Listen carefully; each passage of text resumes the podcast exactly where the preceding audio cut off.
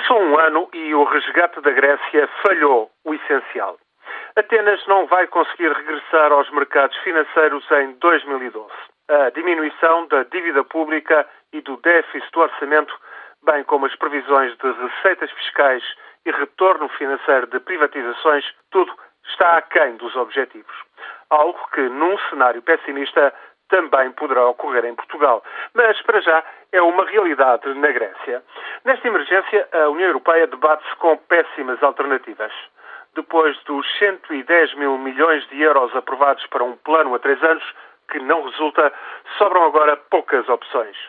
Mais 20 ou 30 mil milhões de ajuda financeira de emergência e prolongar o calendário para reduzir o déficit orçamental é uma hipótese em discussão. Também se pode considerar dilatar os prazos de pagamento da dívida, reduzir juros. Atenas pode até, em desespero de causa, cortar no pagamento de parte da dívida, mas todas as opções são custosas e arriscadas. Os ministros das Finanças europeus têm uma semana para chegar a compromissos. Além do drama grego, há ainda pela frente as exigências da Irlanda para que lhe reduzam os juros da ajuda de emergência, a aprovação do pacote para Portugal e os pormenores sobre o financiamento e as condições de todos estes resgates do euro. No meio de tudo isto, a Alemanha acaba de bater um recorde de exportações. Mais um sinal de divergência entre economias em expansão e Estados insolventes com escassas perspectivas de crescimento.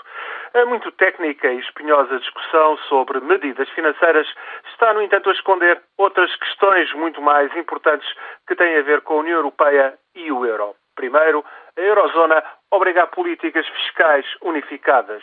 Segundo, é impossível manterem-se na zona euro países com produtividade muito baixa em comparação aos seus parceiros na moeda única. De crise em crise, são estas as questões de fundo e são, naturalmente, questões políticas.